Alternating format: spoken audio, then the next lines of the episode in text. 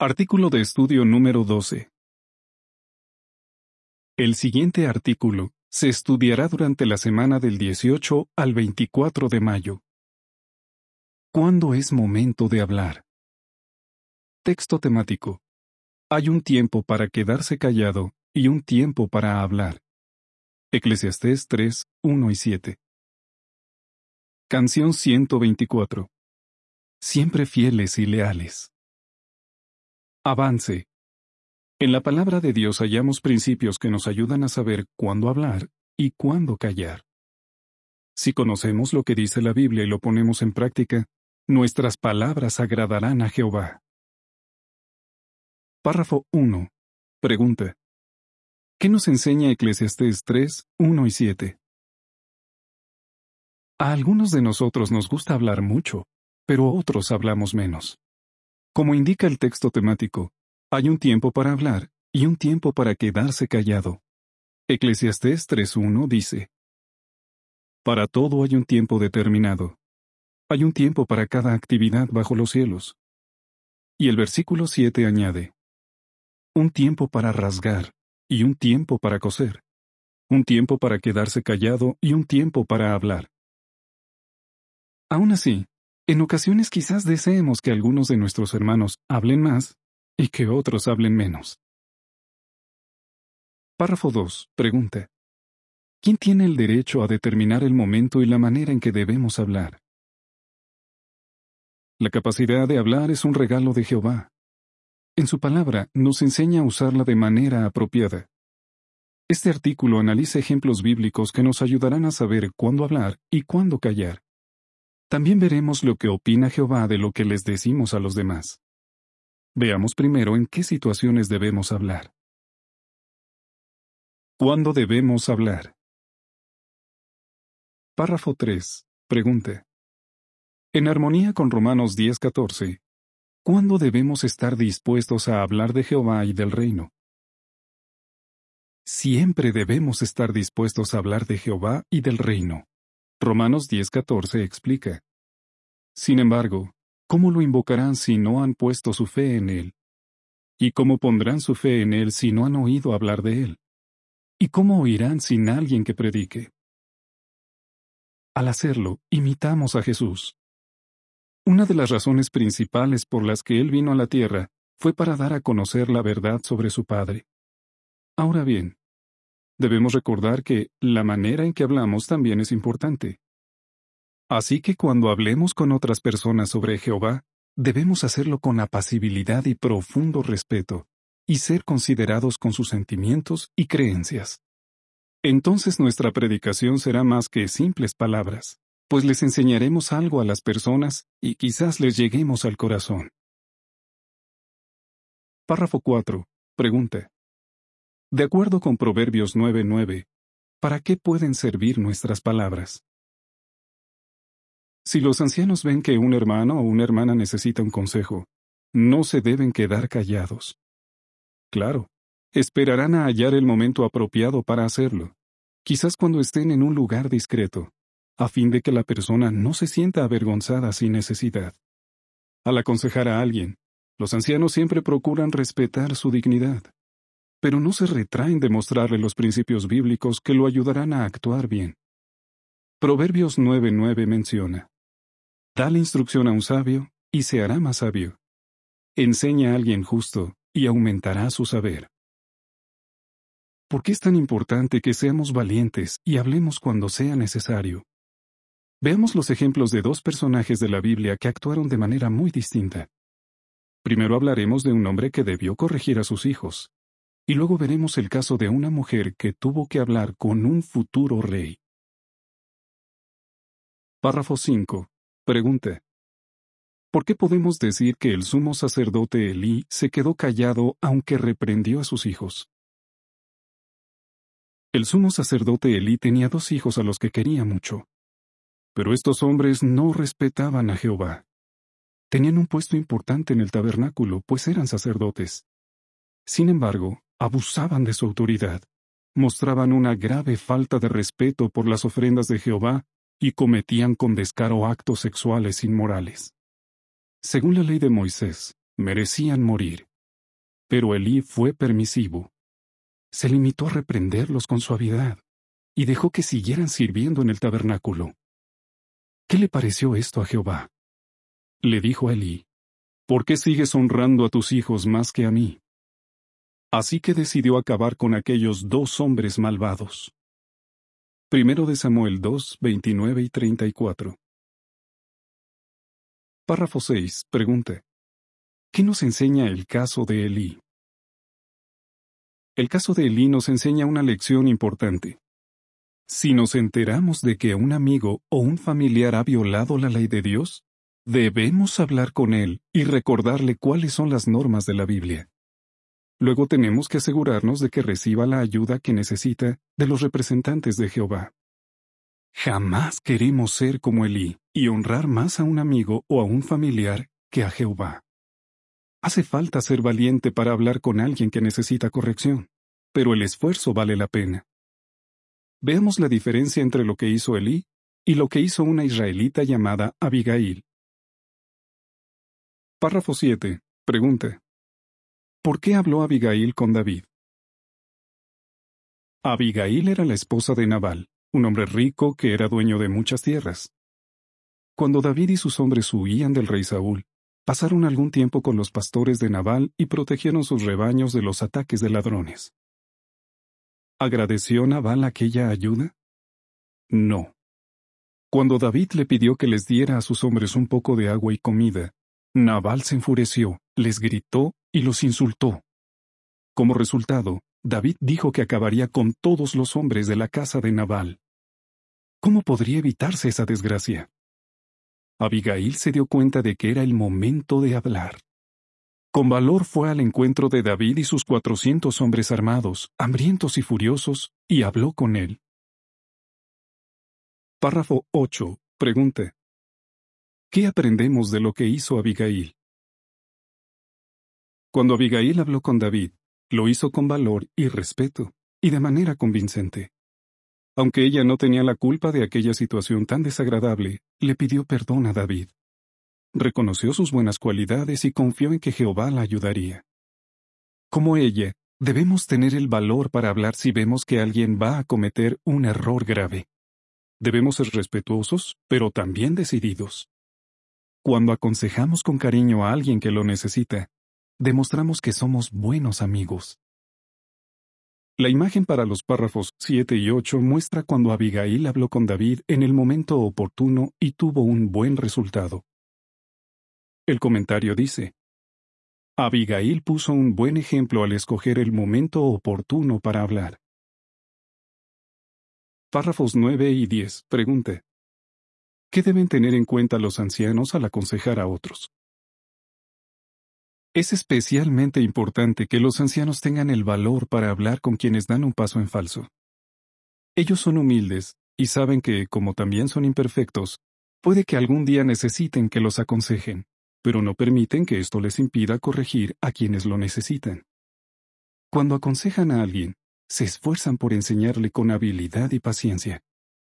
Aman a sus hermanos y por eso quieren ayudarlos.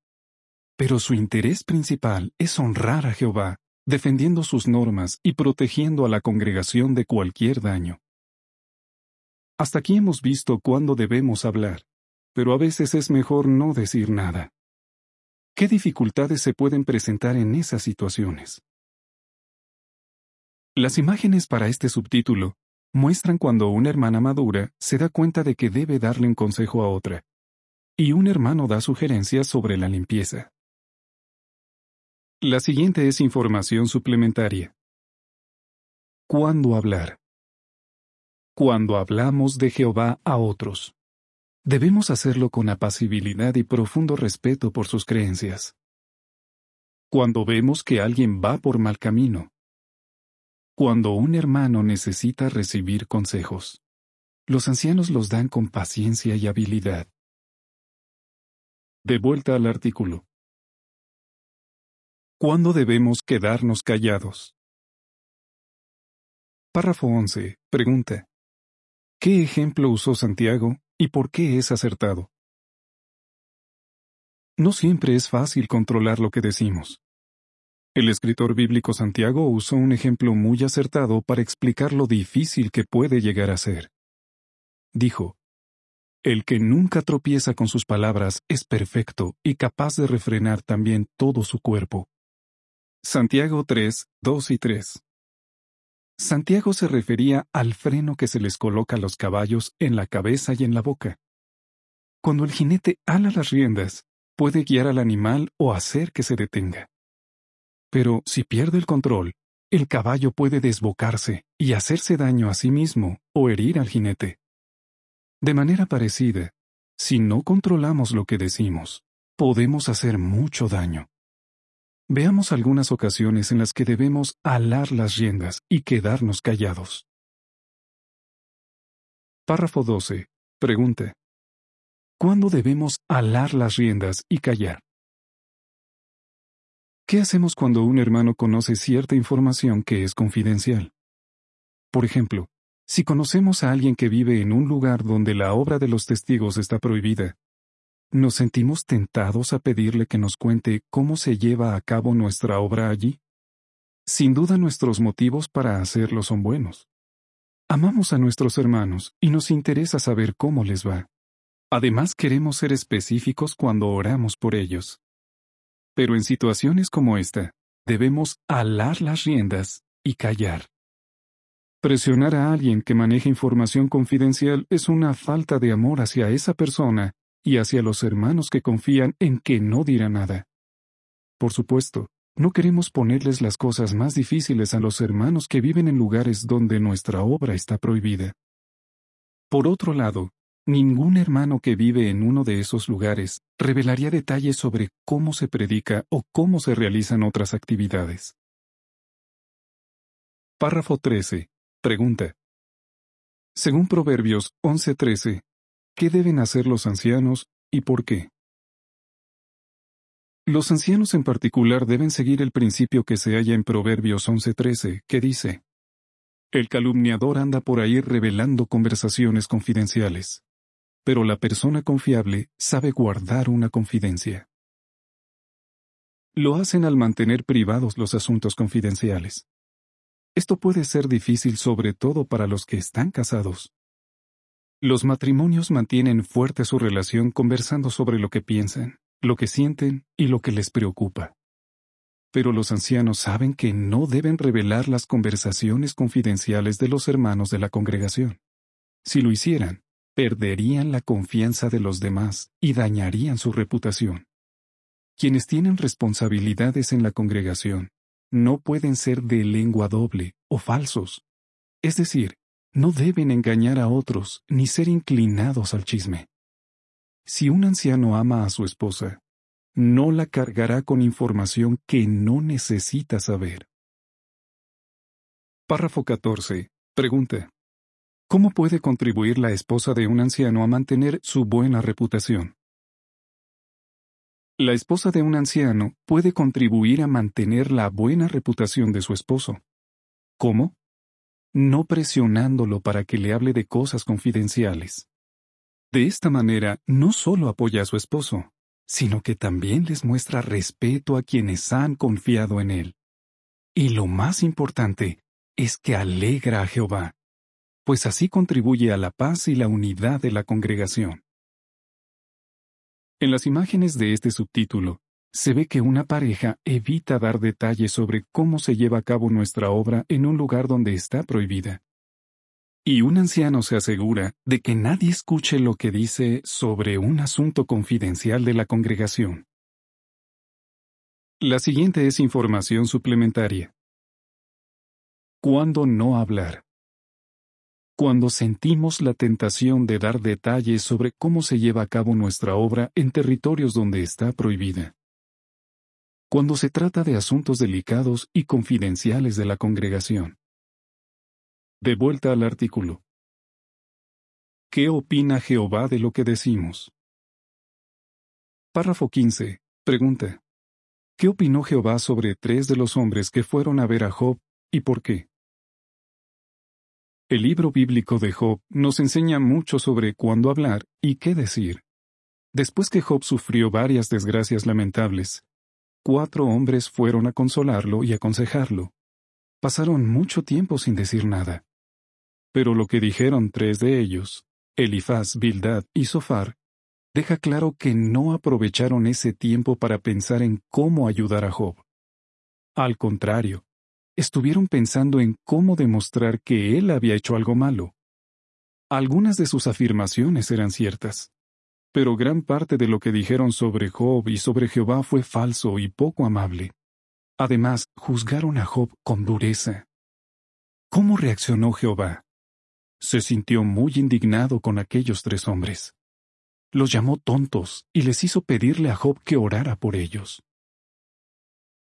Párrafo 16. Pregunta. ¿Qué lecciones nos enseña el mal ejemplo de Elifaz, Bildad y Sofar? El mal ejemplo de Elifaz, Bildad y Sofar nos enseña varias lecciones. Primero, que no debemos juzgar a nuestros hermanos. Más bien, debemos escucharlos con atención antes de hablar. Solo entonces comprenderemos lo que les está pasando. Segundo, que cuando hablemos debemos asegurarnos de que nuestras palabras sean amables y ciertas. Y tercero, que Jehová se interesa mucho en lo que nos decimos unos a otros. Párrafo 17. Pregunta. ¿Qué aprendemos del ejemplo de Eliú? El cuarto hombre que visitó a Job fue Eliú, un descendiente de Abraham. Mientras Job y los otros hombres hablaban, Eliú escuchaba. Por lo visto prestó mucha atención a lo que dijeron, pues le dio a Job consejos compasivos pero claros que lo ayudarían a cambiar su forma de pensar. Lo más importante para Eliú era buscar la honra de Jehová, no la suya ni la de cualquier otra persona. Su ejemplo nos enseña que hay un tiempo para quedarnos callados y escuchar. También aprendemos que nuestro interés principal al aconsejar a alguien debe ser que se dé honra a Jehová y no a nosotros. Párrafo 18. Pregunta. ¿Cómo demostramos que agradecemos la capacidad de hablar? Demostramos nuestra gratitud por la capacidad de hablar que nos ha dado Jehová, siguiendo lo que dice la Biblia sobre cuándo hablar y qué decir. El sabio rey Salomón escribió por inspiración en Proverbios 25:11. Como manzanas de oro en adornos de plata, así es la palabra dicha en el momento oportuno. Si escuchamos con atención a los demás y pensamos antes de hablar, nuestras palabras serán como esas manzanas de oro, preciosas y de mucho valor. Así, sea que hablemos mucho o poco, animaremos a los demás con nuestras palabras y haremos que Jehová se sienta orgulloso de nosotros.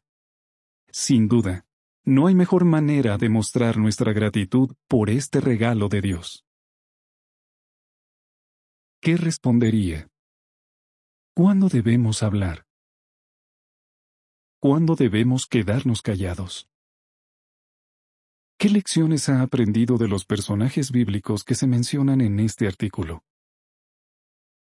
Canción 82 Hagamos que brille nuestra luz. Fin del artículo.